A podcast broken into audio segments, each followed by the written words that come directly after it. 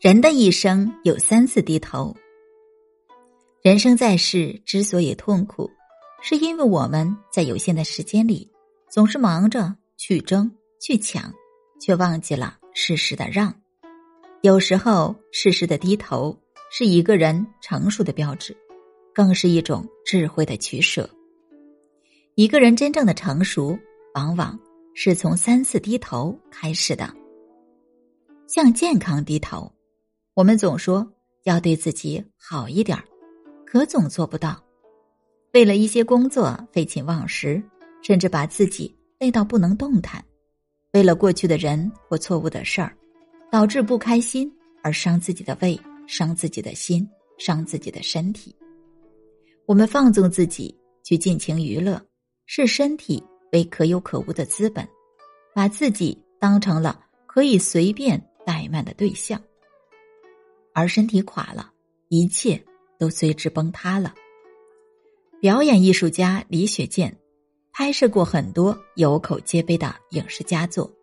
年轻的时候，他非常拼，戏约不断，而且每一场戏都坚持最好的效果，再难也要力争完美。两千年，四十六岁的李雪健被确诊患上了鼻咽癌，痊愈后，李雪健。开始向健康低头了，他逐渐放慢生活节奏，空闲时间开始学起了书法和画画。以前特别喜欢喝酒，顿顿必备。如今再有人敬烟酒，他会拒绝。没有这个福分了，不用劝就保命。李雪健感叹道：“完美的人生是不可能的，但只要活着就是美丽的。以后会珍惜生命。”珍惜情感，珍惜人生的每一次机会。向健康低头，承认身体的局限，把有限的精力投入到最应该发挥的事业领域中，就是一种成熟。年轻的时候，力所能及的事情要学会全力以赴，不留遗憾。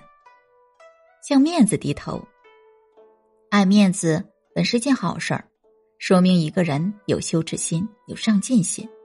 但为了面子折了里子，为了面子毁了日子，为了炫耀张扬摆架子，却无疑是一场灾难。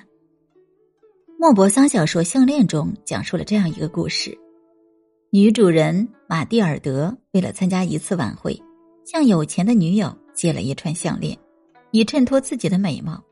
不料回家途中，项链不慎丢失了。他只得买新的项链还给朋友。为了还债，他开始紧衣缩食，给别人打短工，整整劳苦了十年。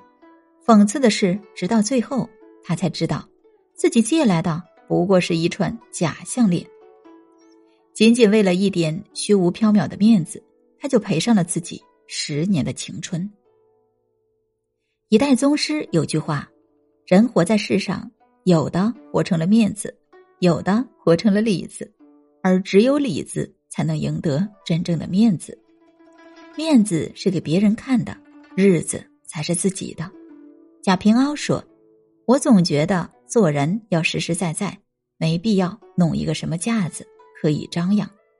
层次越高的人，越懂得放下面子，学会放下不必要的面子，生活会比想象中过得舒坦的多。”向烂人低头，生活中大家有没有过这样的经历？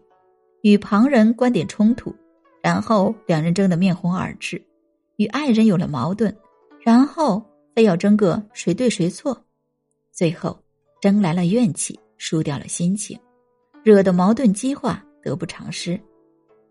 有时候笑着低头，把自己的情绪放缓，反而能更好的解决问题。在一栏节目中。撒贝宁曾问奥运冠军邹市明：“如果生活中别人踩了你一脚，你会怎么办？”邹市明回答：“当然是忍了，再不行就向人家道歉。”生活中难免会遇到不称心如意的事儿，苦争一时之气，输掉的往往是自己的品行与格局，而适时的低头反而是一种气度。有人说，低头不是认输，是为了。拾起丢掉的幸福，真正的聪明人往往坦然大方，不困于小事儿，低一下头，让一步路，反而更能活出自己的海阔天空。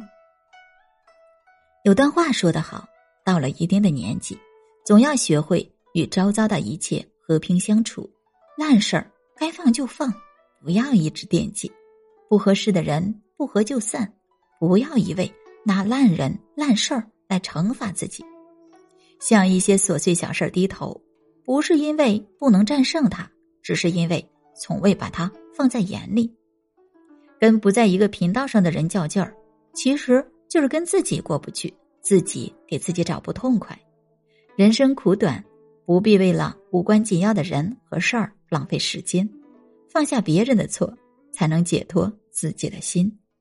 俗话说：“懂得低头，才能出头。”一个真正成熟的人，是不会让自己撞得头破血流，也不会在绝望面前孤注一掷，而是选择退一步，海阔天空，拥抱。更广阔的人生，愿我们都能学会低头处事，昂首做人，有抬头的底气，也有低头的勇气。